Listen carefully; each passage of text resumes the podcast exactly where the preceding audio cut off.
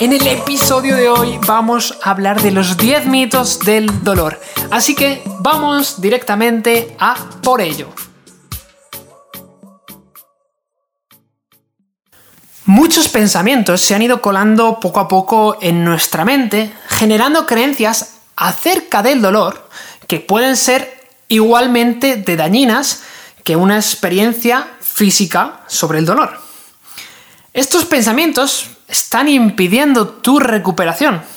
Algunas de estas creencias las generas tú mismo o tú misma, y eso tienes que ser consciente.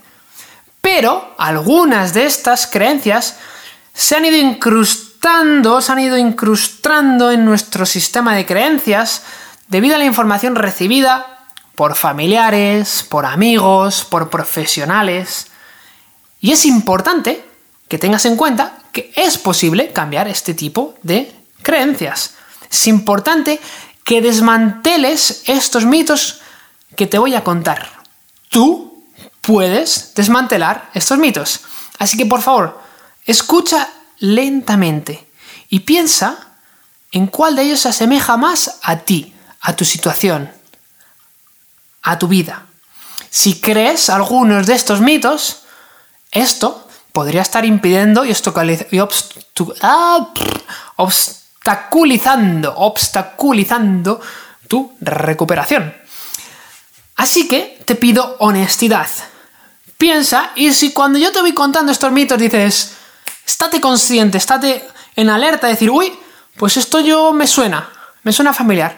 Vale, pues quédate con eso. Quédate con, con que quizás es un mito. Después te voy contando. Mito número uno sobre el dolor. Si sigo teniendo dolor constante es porque mi lesión no se ha curado correctamente. ¡Pum! Mito número uno. Mito número dos. El único modo de resolver el dolor es tomando medicación. ¡Pum! Mito número dos. Ha caído. Mito número tres. Vamos a derribarlo. El dolor significa que debo reposar, descansar y no moverme. ¡Pum! Machetazo, árbol caído. Y este es un mito importante. El dolor no significa, no significa, esto no es un mito, esto es la creencia contraria. El dolor no significa que tienes que reposar, descansar y no moverte. Todo lo contrario. Ya le hemos derrumbado. Vamos a por el cuarto a, a derrumbarlo. Si tu doctor no puede encontrar ninguna justificación médica al dolor, entonces es que eh, el dolor está en mi cabeza o lo estoy imaginando. Mito, ¡pum! Derribado. No, el dolor es real. Es real. Es real.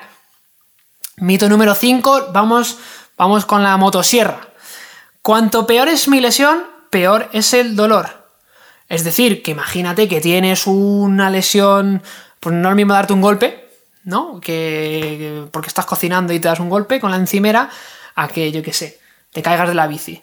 Bueno, pues podrías empezar a generar el mito de decir, bueno, es que como mi lesión es peor, eh, pues el, dolor va a ser más grave, más, más intenso. Mito, ¡pum! Descártalo, derribado con la motosierra. Vamos a por el mito número 6, que vamos a sacar, por eso que es el tractor, vamos a por con el tractor a derrumbarlo. Las pruebas de imagen me dirán la causa de mi dolor. Derribado. Ahí lo dejo, no hay que darle más importancia. Derribado. El séptimo.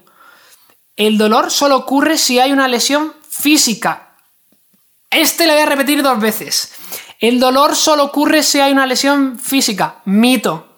El dolor solo, solo ocurre si hay una lesión física. Si no, si no hay lesión física, pues eh, no hay dolor. Mito, mito, mito, mitísimo. Le, derrumbamos. Vamos a por el 8. No hay nada que pueda hacer para acelerar el proceso de curación. Mentira. Sí que hay estrategias que se pueden utilizar para acelerar el proceso de recuperación. Mito número 9, nos quedan dos. Vamos a, de nuevo con el machete. Operación o inyecciones son el único modo de resolver el dolor persistente y crónico.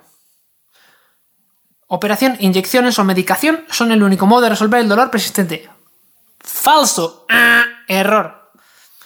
Mito número 10. Vamos a sacar la bocina otra vez. El dolor persistente o crónico no puede ser curado. Ah, error. Mitísimo.